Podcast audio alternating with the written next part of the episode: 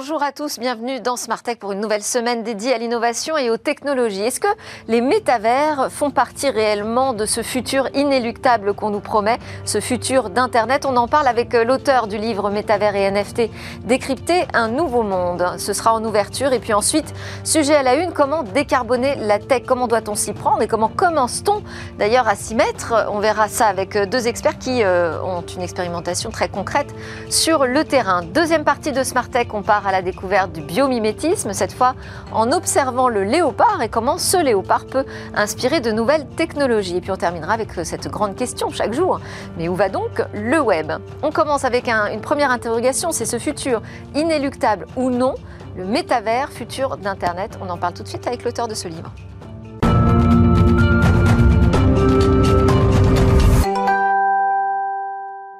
En plateau avec moi pour parler du sujet à la une dans quelques instants, comment décarboner la tech, Léa Goldfarb qui est euh, de chez Plateforme SH et vous êtes passé par euh, le GIEC également, et Julien Rouzet de Soft. Vous allez tous les deux nous expliquer comment vous commencez à travailler ce sujet et puis surtout comment on doit s'y prendre pour être réellement efficace. Mais d'abord, je vous propose que l'on accueille notre premier invité pour euh, parler du métavers futur, inéluctable ou non, d'Internet. Philippe Cassoula, bonjour. Bonjour. Vous êtes l'auteur de Métavers NFT, Décrypter le nouveau monde aux éditions Herman.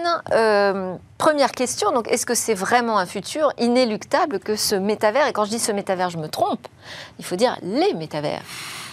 Effectivement, il y a déjà beaucoup de flou sur euh, les définitions du métavers, des métavers, et je pense que déjà je voudrais juste poser la définition pour savoir de quoi on parle. Les métavers, ce sont des mondes virtuels qui sont immersifs, c'est-à-dire que vous êtes acteur de votre expérience, vous décidez d'aller à droite, à gauche, devant, d'ouvrir une porte, de la fermer, qui sont persistants, c'est-à-dire qu'il se passe des choses même quand vous n'êtes pas là, euh, quand vous êtes là et quand vous n'êtes pas là, et puis qui sont euh, collaboratifs, c'est-à-dire qu'il y a d'autres personnes avec vous qui peuvent visiter ces mondes-là.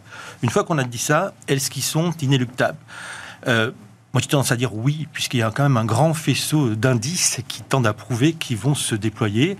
Le premier, c'est que les briques technologiques euh, arrivent à maturité et continuent de, s'améliorer pour construire ces métavers, que ce soit les, les, réseaux, que ce soit les capacités de calcul, que ce soit euh, les casques de réalité virtuelle, que ce soit euh, les NFT, la blockchain, les crypto-monnaies, tous ces environnements qui contribuent à construire les métavers sont de plus en plus matures et continuent de s'améliorer. Première chose.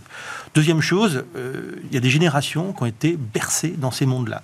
Il y a des générations. Vous les appelez les métavers natives. Absolument. Comme il y a eu des digital natifs à l'époque de l'arrivée des portables, de l'arrivée de Facebook et autres, avec des, des jeunes qui dormaient avec le portable sous l'oreiller pour ne pas louper un moment de la vie de leur communauté. Il y a des jeunes qui ont été bercés dans ces jeux comme Fortnite, Minecraft, etc. Ces jeux qui étaient déjà des, premiers métavers, euh, ces jeux euh, multiplayer massifs en ligne. Euh, ces jeunes-là, ils arrivent sur le marché du travail, ils connaissent les codes, ils connaissent tout. Mais Philippe déjà... ces, jeunes-là, comme vous dites, on les appelait des gamers. On les appelle seul coup, on les appelle des métavers natives. Alors oui, parce qu'ils ont, ils ont pris les codes, ils sont habitués à naviguer dans ces environnements virtuels, et, donc ils vont arriver sur le marché du travail, et ils vont assez facilement adopter justement ces métavers qui ne seront plus des, jeux. Euh, troisième euh, faisceau d'indices, on a un petit peu, euh, à marche forcée, été contraint de s'habituer à des relations dématérialisées, à des relations à distance. Et on l'a fait pendant le Covid, pendant nos phases de confinement, et ça continue. Et les relations à, à distance, elles étaient pour l'instant soutenues par des plateformes de visioconférence assez classiques.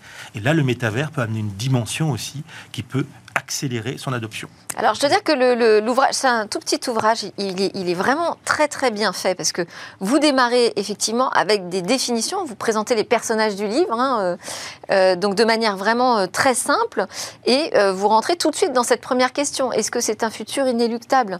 Et vous nous dites finalement, il faut comparer cette révolution des métavers à la révolution d'Internet. Donc c'est ce qu'on nous vend. On nous vend ça comme le, futur d'Internet, la nouvelle révolution. Mais vous décrivez vraiment les indices aussi. Et euh, vous n'avez même pas peur de nous parler de la bulle Internet, puisque dans les années 2000, on a vu euh, de nombreuses startups up euh, s'écrouler pour autant, ça n'a pas été la fin d'Internet. Et vous nous dites là, ce qui se passe en ce moment avec euh, la chute des cryptos, tout, tout, cet univers technologique en fait qui donne un peu de matérialité au métavers et qui le transforme en quelque chose de différent du jeu vidéo, on a l'impression que c'est en train de s'écrouler. Vous nous dites finalement, ça peut être le même effet que la bulle Internet? Oui, et ça peut avoir des effets justement plutôt salvateurs pour le métavers, parce qu'aujourd'hui, les métavers, sont extrêmement nombreux. Il y a, plus de, il y a des milliers de métavers qui existent, euh, qui existent pour des usages qui sont plus ou moins intéressants, plus ou moins vertueux. Et je pense qu'à un moment donné, il va falloir rationaliser. Il va falloir justement aller chercher des usages vertueux dans les métavers euh, pour une application grand public, voire B2B. Euh, il va savoir, il va savoir aussi aller euh, euh, adresser euh, un faisceau de, un nouveau faisceau de pas de contraintes mais de dangers de, de voilà des questions juridiques que vous abordez aussi. juridique l'impact environnemental dont on va parler après l'impact sociétal. Il va falloir se pencher sur ces questions là mais je pense qu'il y aura probablement un petit peu de, de voilà ça va secouer parce que parce que tout n'est pas 100% euh, rose dans le métavers, tout n'est pas 100% utile dans le métavers, mais on va y arriver et je pense qu'on ira vers des usages vertueux, des usages qui font euh, progresser un certain nombre d'activités et de domaines et qui vont en faire, euh, à mon avis. Alors il y a une autre question, c'est que quand, on, quand on en parle comme ça autour de nous, dans la vie quotidienne et qu'on parle des métavers, alors il y a ceux qui nous disent c'est n'importe quoi, on n'y croit pas, mais c'est surtout personne n'a envie d'y aller. Ça ne fait rêver personne. Et pourtant, dans le livre, vous déconstruisez cette idée. Vous dites qu'au contraire, aujourd'hui, on n'a pas envie de vivre dans le télétravail, on n'a pas envie de vivre dans euh, la gym euh, à la maison, tout seul de son côté. C'est parce qu'il nous manque la brique métavers. Absolument. Alors moi, je vais vous dire, j'étais comme ceux que vous avez rencontrés au départ il y a un an et demi. Nombreux. Et ils sont encore très nombreux. Et euh, moi, j'ai, je, voilà, je, suis originaire du Sud-Ouest. Je, j'ai 58 ans, j'ai trois enfants, je suis marié, j'ai mon boulot qui me prend beaucoup de temps. Je suis un passionné de rugby euh, et, et, de tout ce qui est tout ce qui euh, environne ce jeu-là, et notamment, enfin, la convivialité et autres. Et je me disais, mais de quoi parle-t-on? Et puis j'y étais. Et, j'ai pu découvrir euh, des nouvelles émotions, des nouvelles interactions, euh, notamment avec euh, dans le monde du spectacle, dans le monde du sport, où il y a beaucoup d'activités qui, se, qui se prêtent très bien à, ce, à ces métavers. Et, quelque part... Mais en quoi je vais avoir plus envie de télétravailler ou de faire tout ça à distance dans un, dans un monde immersif? Voilà, et, et quelque part, moi j'ai compris la dimension complémentaire qu'il y avait dans ces mondes-là. Alors je vais vous citer un exemple très simple, l'éducation. L'éducation, pour avoir euh, des enfants qui, ont, qui, pendant le Covid, étaient euh, sur Zoom ou euh, Teams ou autre, hum. quand vous êtes devant un écran, en fait, si vous coupez votre caméra, vous pouvez faire n'importe quoi, vous pouvez dormir, vous pouvez faire autre chose. Quand vous êtes dans un métavers et que vous participez à une salle de cours, en fait, votre avatar, si, si vous dormez, il dort. Si vous ne faites rien, il ne fait rien. Donc il y a une notion d'engagement qui est complètement différente de ce que vous pouvez connaître par euh, aujourd'hui avec le travail à distance, avec les moyens de visioconférence que l'on connaît. Euh, engagement qui d'ailleurs, enfin, ça marche très bien. Il y a une université américaine qui s'appelle Optima qui fait des cours dans le métavers. Donc vous avez l'engagement qui est multiplié par 10. Vous, social, vous, pouvez, vous pouvez avoir la dimension sociale aussi. Hein. vous pouvez interagir avec vos collègues. Et puis lorsque vous allez parler de Versailles, ben, on va vous téléporter dans un Versailles. Donc vous allez comprendre. Et donc il y a des réussites pédagogiques qui sont juste criantes dans ces métavers. Donc il ne faut pas occulter cette dimension euh, qui est euh, l'engagement qui est aussi l'empathie. Euh, quand vous interagissez dans ce monde-là avec d'autres personnes, vous avez une notion d'empathie euh, qui est là. Vous pouvez euh, parler, vous pouvez interagir, vous pouvez bouger. Et votre avatar, qui peut être un avatar qui ne vous correspond pas et qui bientôt sera un avatar qui sera peut-être votre clone, bah, peut justement interagir d'une façon quasi identique de ce que vous pouvez faire dans la vraie vie. Alors moi, je dirais que c'est la partie qui m'a le, plus étonnée et peut-être euh, convaincue. Euh, c'est qu'effectivement, ce qui nous manque, c'est cette part d'humanisation euh, aujourd'hui du monde virtuel, et qu'avec les métavers, le fait d'être vraiment dans une transposition, on retrouve finalement du collectif dans, dans, ces mondes virtuels. Bon, mais tout ça, c'est qu'on est, on est d'accord, c'est quand même encore le futur futur. Parce qu'aujourd'hui, vous, l'avez dit, vous avez un travail à temps plein qui n'est pas celui d'être écrivain. Euh, vous dirigez une entreprise qui s'appelle Talent, euh, qui est spécialisée dans la transformation euh, numérique des entreprises. Donc vous parlez à vos clients de ces nouvelles technologies. Qu'est-ce que vous leur dites? Parce qu'il y a des chiffres hein, super impressionnants sur ce marché des métavers, combien ça représenterait, hein, parce qu'on est quand même au conditionnel. Mais pour l'instant, aujourd'hui, il n'y a, a, pas de business pour toutes les entreprises qui se lancent dans le métavers Alors, peut-être à part quelques grandes marques de luxe. Hein. Oui, et qui font ça pour, euh, pour euh, une catégorie d'usage qui sont en fait euh, d'être présents, de faire du marketing autour de leurs produits, c'est une chose. Il y a différentes catégories d'usage. Hein. Vous pouvez vous adresser à vos employés, vous pouvez vous adresser à vos clients, et puis vous pouvez améliorer vos opérations grâce au métavers. Donc on ne reviendra pas là-dessus. Mais qu'est-ce qu'on leur dit? On leur dit, c'est la loi d'Amara, hein, qui est très utilisée pour l'intelligence artificielle, qu'il ne faut pas surestimer le présent, mais qu'il ne faut pas sous-estimer l'avenir. Aujourd'hui, effectivement, il y a des très belles réalisations euh, dans le métavers avec peu de fréquentation. Je peux vous citer plein d'exemples, mais euh, a fait euh, dans Decentraland une réplique de leur, de leur maison de, vente. Il y a une dizaine, enfin il y a quelques dizaines de visiteurs par jour. C'est pas comme ça qu'on va faire beaucoup de business, mais, mais pour autant, et comme je l'ai dit, les, technologies commencent à arriver à maturité, elles vont continuer à progresser. Les casques d'aujourd'hui seront des lunettes demain, voire des lentilles. Les, accès au réseau, les accès, les, accès aux puissances de calcul vont s'améliorer. Et je, l'appelle de mes souhaits, vont aussi être de plus en plus frugal et vertueux, euh, parce qu'il y a aussi une dimension euh, éco-responsable là-dedans. Euh, donc je leur dis, vous avez un petit peu de temps pour tester, pour comprendre, pour vous acculturer, pour faire des tests et, voir si pour vos employés, finalement, un système de formation dans le métavers serait pas super puissant, ou un onboarding pour, pour l'accueil des nouveaux serait pas intéressant, ou pour pouvoir ben, présenter votre entreprise au monde et à des métavers natifs qui vont bientôt arriver dans, le, le, parcours de l'emploi et que vous allez peut-être recruter prochainement. Donc voilà, je leur dis, vous avez finalement un peu de temps, 2 à 5 ans, pour vous préparer. Parce que c'est sûr qu'il y aura quelque chose. C'est sûr que ces métavers sont d'autant plus puissants qu'ils sont aussi, euh, euh, qui pourront faire, euh, qui pourront interopérer opérer entre eux. Aujourd'hui, il y a un vrai sujet d'interopérabilité. quand vous mettez le doigt dans un métavers, quand vous achetez un avatar, quand vous l'habillez, ben, vous ne pouvez pas aller dans un autre métavers. Donc il y a aussi des contraintes de normalisation et on va se pencher autour de ces sujets-là. Je leur dis donc vous avez du temps, mais prenez-le pour comprendre, tester, s'acculturer et puis tester des choses avec vos clients, avec vos employés. Eh ben alors, je ne sais pas si tout le monde est convaincu désormais que c'est le futur inéluctable, mais en tout cas, c'est très intéressant et c'est toujours bien de regarder effectivement ce qui se passe pour mieux se préparer à l'avenir. Merci Philippe Cassoula, cofondateur donc de Talent et auteur de Métavers NFT décrypté le nouveau monde paru aux éditions Hermann. C'est l'heure de notre talk. On va parler de cette autre facette d'Internet et de la tech, comment la décarboner. Décarboner la, tech, on fait Comment? La question, je vais la poser à Léa Goldfarb, qui est euh, une ancienne membre scientifique euh, senior de l'unité de soutien technique au GIEC, le groupe d'experts intergouvernemental sur le climat. Vous avez rejoint en 2022 une start-up, une scale-up même euh, française, Plateforme SH. C'est une plateforme de cloud, d'hébergement d'applications web. vous êtes responsable environnement? D'impact pour plateforme SH. Voilà, pour la plateforme SH. Et euh, avec vous, pour discuter de ce sujet de décarboner la tech, Julien Rouzet, cofondateur de Soft, entreprise bah, qui fait justement ce pari de la décarbonation de, de l'IT. Euh, vous proposez à vos clients de les accompagner dans une gestion euh, respectueuse de leurs usages numériques. Et pour ça, vous installez des sondes, en fait, hein, qui permettent de mesurer où sont les dépenses énergétiques oui, plus exactement, il y, a, une partie effectivement agent de collecte euh, qui peut être acceptée par une certaine typologie de clients et pour certains autres clients, on va avoir d'autres besoins plutôt de, connecteurs. C'est tout simplement parce que ce seront souvent des clients qui sont déjà équipés, donc nous on va venir. C'est vraiment le but, c'est de s'intégrer dans un écosystème de la façon la plus fluide possible. Mais c'est d'aller voir où je dépense le plus dans tout mon écosystème euh, IT. Exactement. Et euh, un des maîtres mots de, de Soft, c'est vraiment le pragmatisme. C'est arriver à la, à la, granularité la plus fine pour en, pour en définir les meilleures orientations de décarbonation. Alors, est resté aussi avec nous euh, autour de la table Philippe Cassoula, le cofondateur de Talent, auteur de Métavers NFT décrypter le nouveau monde, euh, dont on a parlé tout à l'heure.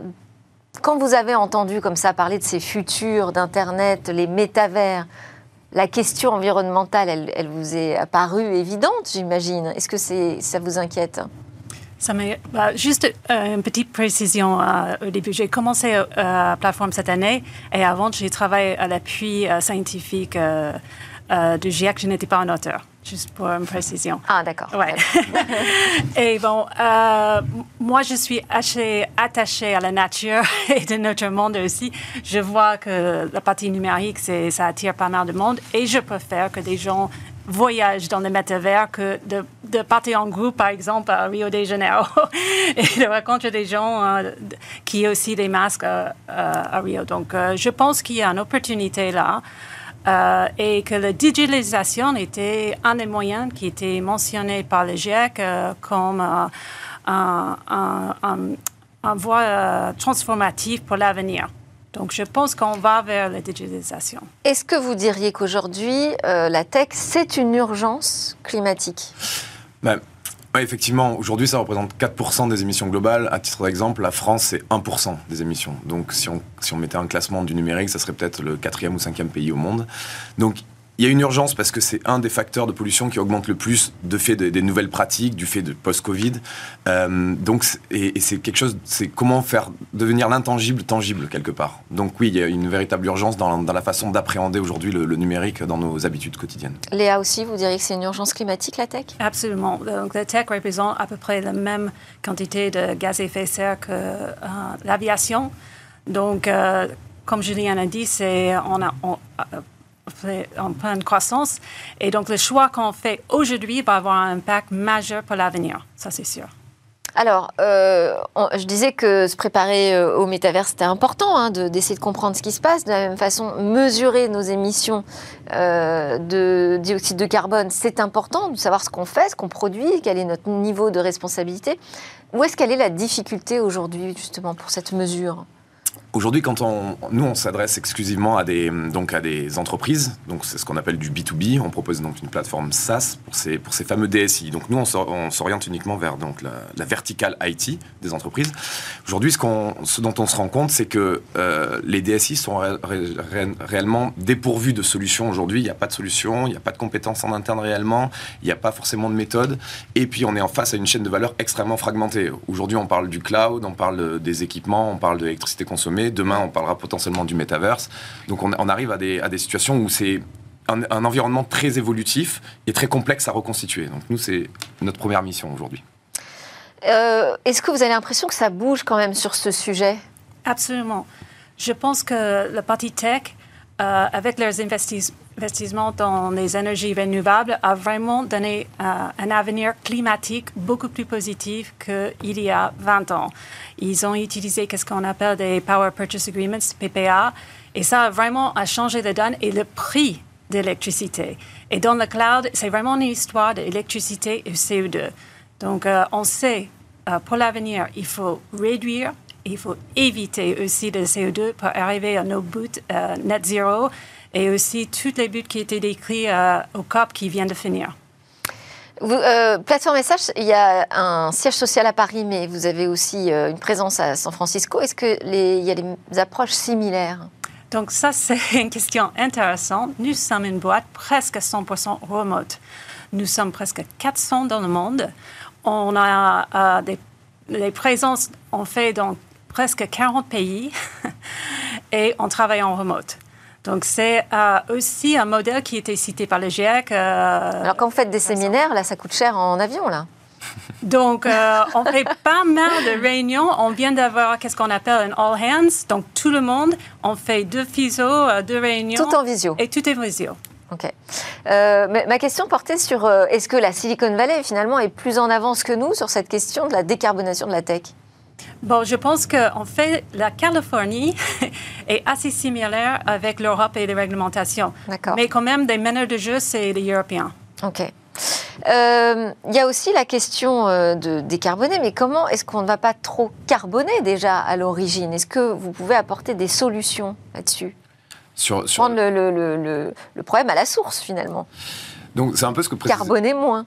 Exactement, c'est ce que précisait Léa. En, écologie, il y, a, trois règles hein, principales. C'est soit on évite d'émettre du CO2, soit on réduit les émissions actuelles, soit on compense. Aujourd'hui, chez Soft, par exemple, euh, le pilier de la compensation, c'est pas quelque chose sur lequel on se focalise réellement parce que on voit ça un peu comme, la, comme le principe du pollueur-payeur, si vous voulez. D'accord. Donc ça va un peu euh, démocratiser l'écologie et aussi, on va dire, euh, euh, alléger un peu le, poids, le poids moral qu'on peut avoir sur la, la pollution qu'on peut émettre. Donc nous, on va vraiment se concentrer sur l'aspect éviter et réduire. C'est très important. Mais une fois que vous l'avez mesuré, c'est trop tard. Elle est là, la pollution. C'est pour les. Donc ça donne, on va dire une. Euh, alors pardon du terme anglais, mais ça donne une baseline. Donc on a un état de départ qui va nous aider à progresser en fait. Tout ce qui est le plus important en fait en écologie aussi, c'est d'avoir ce point de départ et d'avoir sa trajectoire de décarbonation. C'est comme ça qu'on. Et on peut l'automatiser? On peut l'automatiser tout à fait. Alors il y a aujourd'hui, il y a encore beaucoup de choses à faire, mais on peut déjà fournir des informations qui permettent de passer à l'action, qui permettent de prendre des décisions en âme et conscience avec les bonnes informations, avec les bonnes projections, les bonnes simulations. Et demain, l'objectif, en tout cas nous que l'on poursuit, c'est d'automatiser euh, cette décarbonation. Donnez-nous un exemple très concret alors. Je vais vous donner un exemple très concret. Aujourd'hui, on a l'un de nos clients qui a son data center euh, basé à Francfort. Francfort, énergie très, très carbonée. Très carbonée, oui. Parce que euh, alimentée par des centrales à charbon, pour l'électricité évidemment. On a fait une simulation pour, pour, ce, pour ce 10 clients de passer donc de Francfort, de passer ces données de Francfort à Marseille, en France.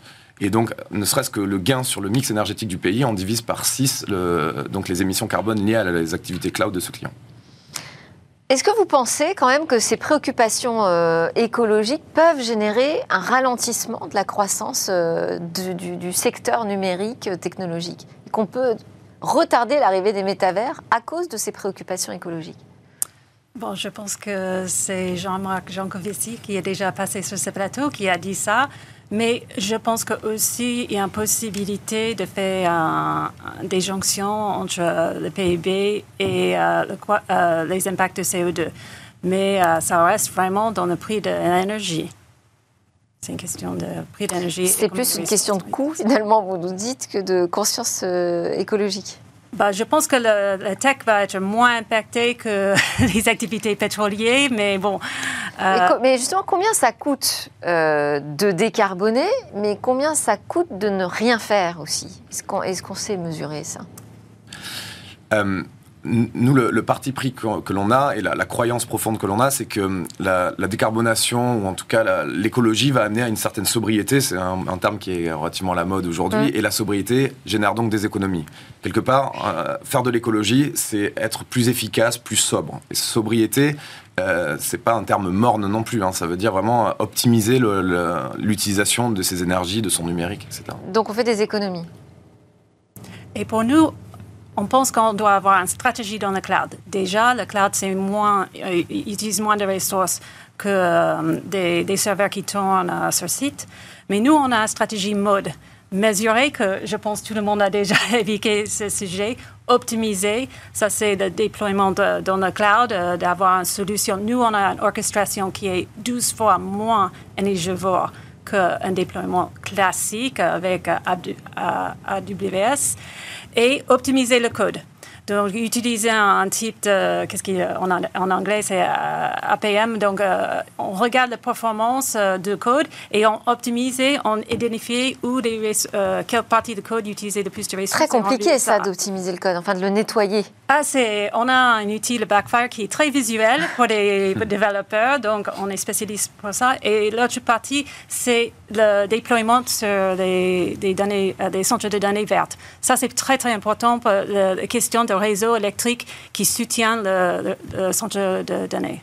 On voit les, premiers, euh, les premières annonces, en tout cas, hein, de décarbonation, d'objectifs net zéro. Pour autant, c'est quand même pas la seule problématique euh, de pollution hein, quand on parle de, la tech. Absolument. Est-ce que, euh, est, que, ça reste un bon marqueur? Bah, je pense que c'est important de, de prise en conscience. Avec notre stratégie mode, la dernière partie, c'est la partie E, éduquer, s'éduquer.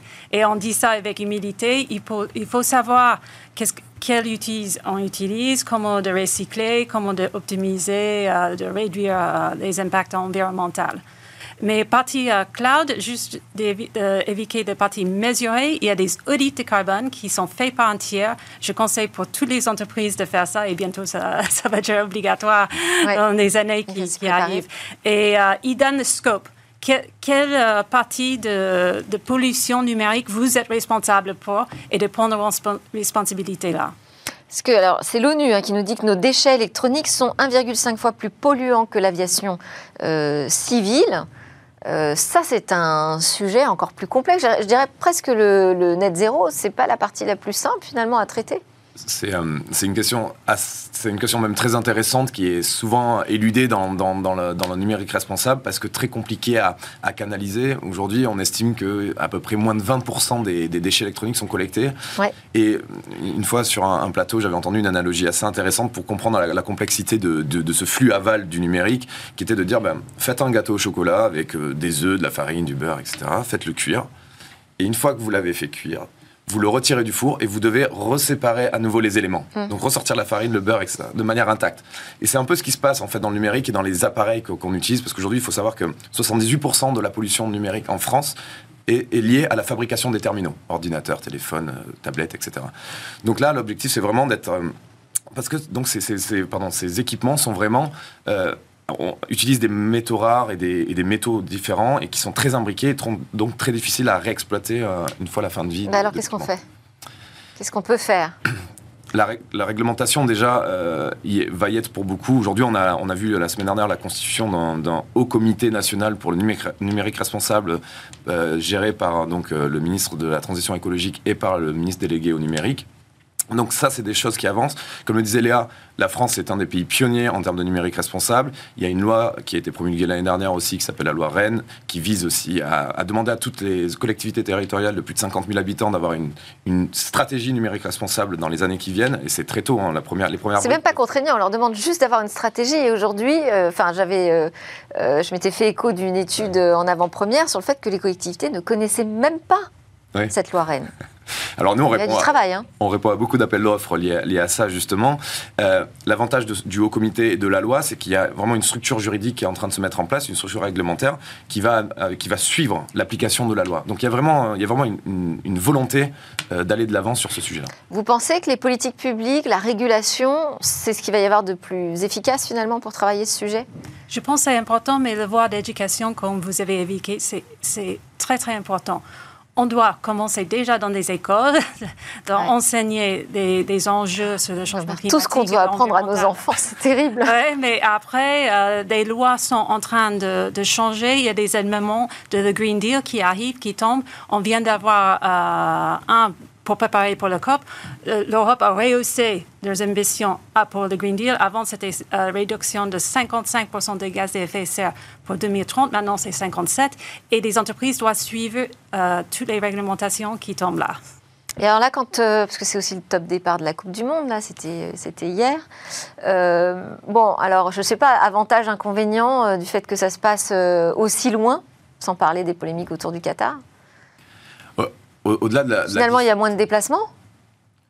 Bah, Au-delà de, même de la distance, parce que c'est normal que la, la Coupe du Monde soit distribuée sur, sur, sur l'ensemble de, de- de la planète, euh, c'est plus par rapport à la problématique de climat, la, problém- la problématique d'infrastructure aussi. C'est-à-dire qu'on a dû construire énormément de stades Mm. pour, euh, pour ce pays-là, pour cet événement-là, et notamment des stades climatisés. On arrive à des, des inepties assez, assez conséquentes. Euh, et puis bon, une des, une des, on va dire, dans la, dans la mécanique de, donc de, ce, de cette Coupe du Monde green, comme ils l'appellent, c'était de, de compenser énormément. Et aujourd'hui, ils ont dû, euh, je pense, dépenser peut-être 10% de- du budget de compensation qu'ils avaient prévu. Donc, il y a pas mal de choses qui, euh, qui me laissent assez dubitatif. Je pensais qu'il y avait un endroit de faire un monde métavers. C'était pour, pour vivre euh, au premier rang de la Coupe du Monde, de mettre des casques et voir ça comme ça. Est-ce que est-ce que c'est une préoccupation qui est vraiment présente aujourd'hui euh, chez vos clients que vous conseillez sur euh, justement l'innovation? Vous leur dites vous pouvez vous transformer par les technos. Ok, mais qu'est-ce qu'on fait de cette question euh, éco-responsable?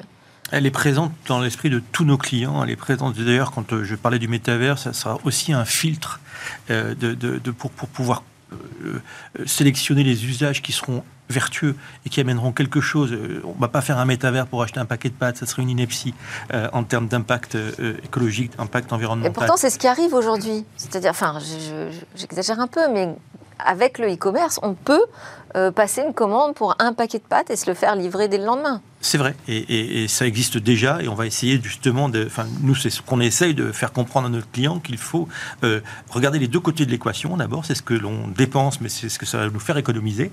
Euh, et effectivement, en déplacement et autres, il y a des choses qui peuvent aussi bah, générer des économies hein, sur, sur des impacts environnementaux.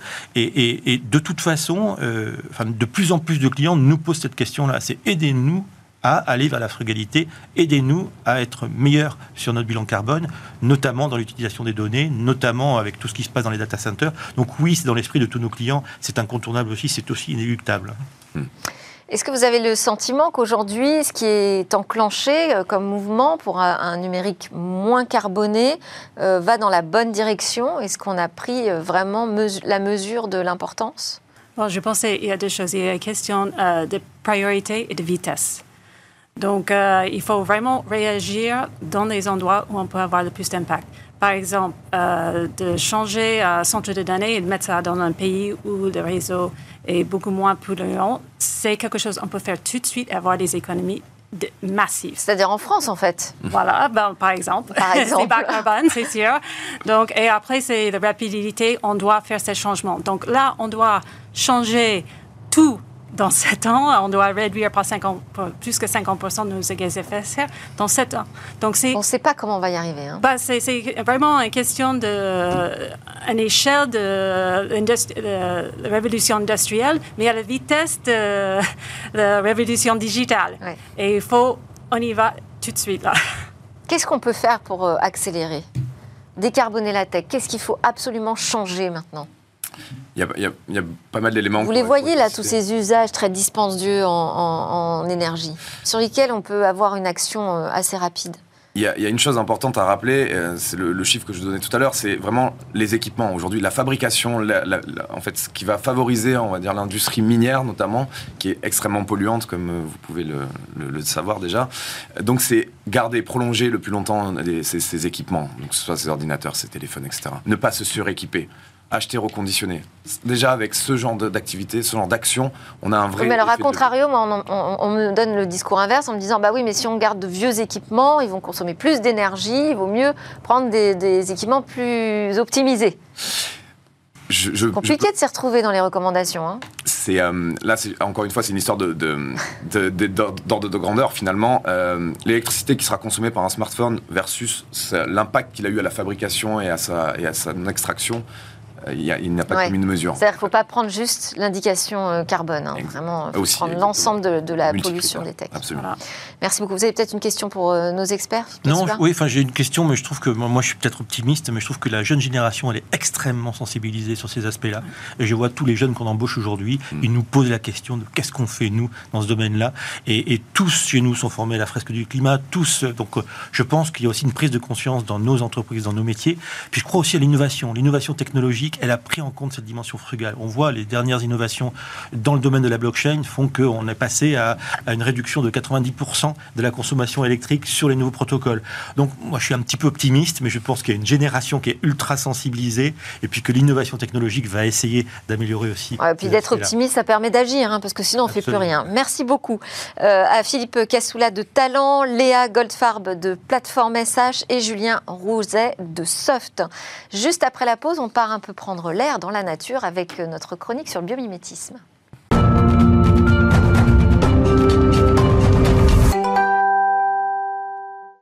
C'est la deuxième partie de Smartech qui démarre avec notre rendez-vous euh, avec le biomimétisme et Caroline Lagarde. Bonjour Caroline. Et restez avec nous en plateau Julien Rouzet, le cofondateur de Soft. On a parlé ensemble de décarboner la tech. Maintenant, on va partir dans la nature avec vous à la découverte des guépards.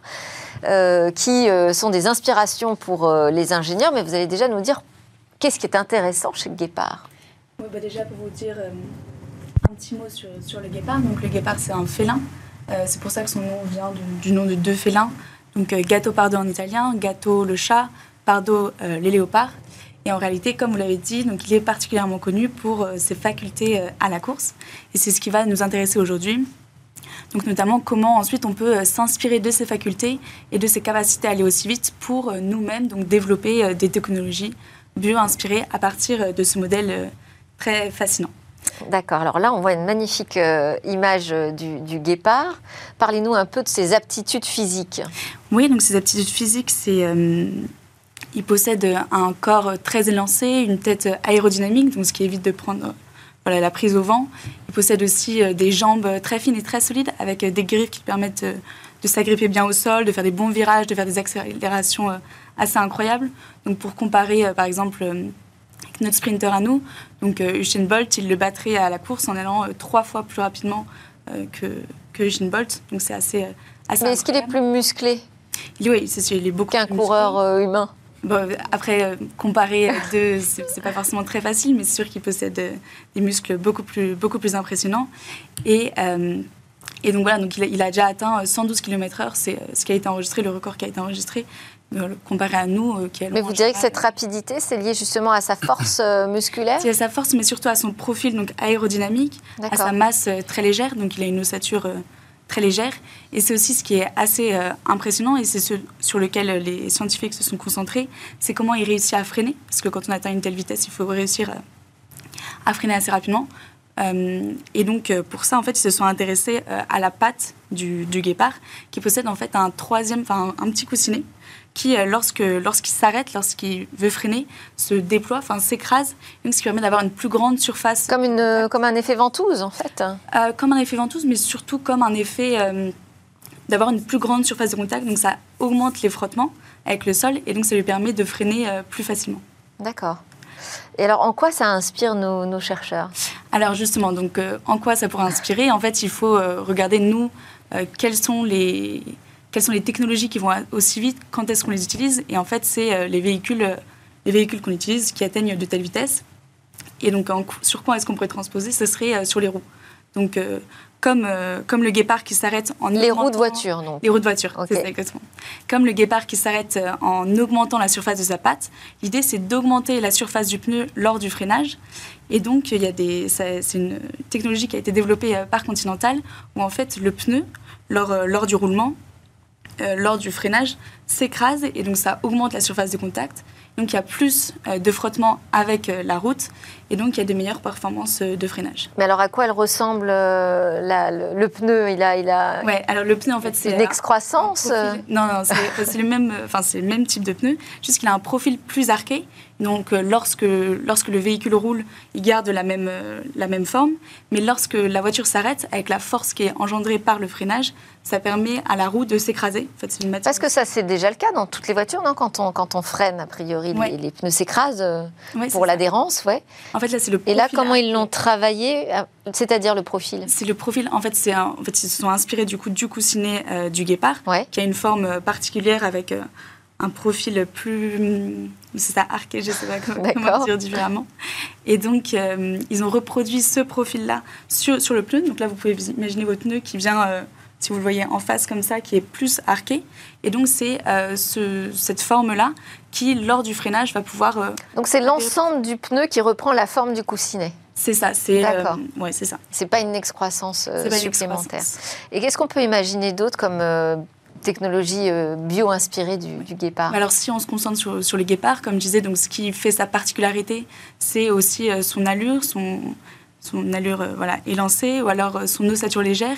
Donc il y a plusieurs problématiques possibles, soit sur... Et c'est pas plus fragile, cette ossature légère? En fait, c'est ça, qui- c'est tout ça le- la problématique du lightweight design. Je ne sais pas si vous connaissez, c'est le fait de construire avec des masses plus légères mais à résistance égale. Et donc, il y a beaucoup de choses qui sont réalisées sur les os parce que justement, nos os sont très très solides, Oui. mais euh, sont euh, légers si on compare avec la résistance. Et donc, en fait, c'est toute une question de où mettre les renforcements clés, comment bien construire euh, enfin, l'os en lui-même, l'excroissance de l'os, de l'os pour avoir une bonne résistance. Et donc, si on s'intéresse à l'ossature en général du guépard, on, on apprend énormément de choses sur le lightweight design, sur comment construire de façon légère mais résistante. Et euh, voilà, donc il y a aussi plein d'autres Et possibilités. du coup, si c'est euh, léger mais plus résistant, c'est moins carboné aussi. C'est moins carboné aussi. On, on rejoint notre sujet. Merci euh, beaucoup Caroline Lagarde. Je rappelle que vous êtes analyste scientifique chez Bioxégie et euh, avec nous était présent Julien Rouzet de Soft avec qui on a parlé de décarboner la tech. Je vous propose qu'on reste ensemble pour notre chronique Où va le web Dans cette chronique Où va le web aujourd'hui, je propose de revoir, c'est une rediffusion d'Eva Ben Sadi qui nous parle des opportunités des métavers pour le secteur de l'immobilier. Bientôt des visites d'appartements dans le métavers. Pourquoi pas Après tout, les marques de la grande distribution proposent, elles, de faire des courses dans cet univers virtuel. Demain, ce sera donc des appartements que vous et moi pourrons visiter. C'est l'entreprise française Se Loger qui en a eu l'idée et elle l'a déjà testé. L'enseigne a organisé il y a quelques jours une visite virtuelle d'un appartement faisant partie d'un futur programme immobilier. Oui, puisque c'est bien ici que l'expérience peut être intéressante. Faire visiter un appartement eh bien, qui n'existe pas encore. Une solution qui pourrait révolutionner le marché du neuf dans l'immobilier et permettre enfin aux futurs acquéreurs de se projeter. C'est en tout cas l'ambition. Via leur téléphone ou leur ordinateur, les potentiels acheteurs pouvaient donc naviguer entre les différentes pièces et découvrir l'appartement comme s'il se trouvait à l'intérieur. Et puis surtout, comme lors d'une visite classique, le métavers permet d'interagir avec l'agent immobilier. Vous pouvez lui poser vos questions. Le professionnel y répond et peut présenter les différents atouts du bien. C'est la plateforme Ansiber, moins connue que The Sandbox ou Decentraland, qui a été sélectionnée pour l'élaboration de cette visite fictive. Pour sa fluidité et sa simplicité, on peut entrer virtuellement dans l'appartement avec un simple lien, sans avoir besoin de créer de wallet. À l'origine, ce site permet d'exposer des œuvres artistiques dématérialisées sous forme de NFT dans un appartement en réalité virtuelle. Aujourd'hui, l'appartement témoin est encore très vide, mais la promesse est la même. Les possesseurs de NFT pourront y venir exposer leurs œuvres. Alors, on reproche déjà euh, à l'expérience de manquer de l'aspect social propre au métavers, mais se loger assume. Pour le groupe, c'est l'occasion pour tout le monde, utilisateur compris, de mieux appréhender les mondes virtuels. Les acheteurs potentiels semblent en tout cas vouloir euh, voir émerger ces innovations euh, digitales dans le secteur immobilier.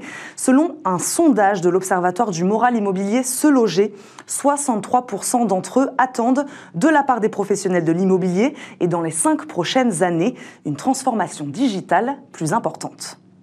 Alors quand on voit le secteur de l'immobilier là qui travaille euh, déjà sur euh, les métavers avec des visites virtuelles, euh, bon, on imagine ce que ça peut donner demain. Ça pose une question là aussi encore environnementale. Alors je ne sais pas quelle est la balance entre la visite en réel, la visite en virtuel. La, cause environnementale ne doit pas non plus aller à l'encontre du, progrès et du progrès technologique. Chez Soft, on a, on a vraiment cette culture-là de se dire que on doit réconcilier progrès écologique et progrès techno. Le métaverse, moi, effectivement, de manière très personnelle, je, vais le regarder d'un œil un peu, un peu suspicieux, euh, parce que je pense que ce sont des choses qui, euh, qui vont nous amener à des pratiques un, peu, euh, un peu contre nature et moins, même si c'est des, expériences immersives, on, perd ce lien. Et euh, comme le soulignait tout à l'heure Philippe, je viens aussi du Sud-Ouest, je suis rugbyman, donc je tiens vraiment à, ces valeurs de cohésion, de collectif, de convivialité. Et j'ai encore du mal à voir l'application dans le métaverse. Mais c'est la question de l'utilité, ouais, qui se pose. Mais c'est aussi l'opportunité d'avoir moins de déplacements, comme le, soulignait Léa Godfarb juste avant. C'est l'opportunité d'avoir aussi des, expériences immersives. Moi, je suis pas du tout à, à contre-courant sur ces sujets-là, mais il y aura forcément des pratiques qui vont dériver. Il va falloir cadrer ça d'un point de vue euh, Merci beaucoup. Avec vous, Julien Rouzet, cofondateur de Soft, on a parlé de comment décarboner la tech. Et avec Caroline Lagarde, on a parlé des qualités des guépards pour euh, nous inspirer dans de nouvelles technologies plus éco-responsables aussi. Merci à tous de nous suivre chaque jour. Demain, on sera en direct du Salon des Mers.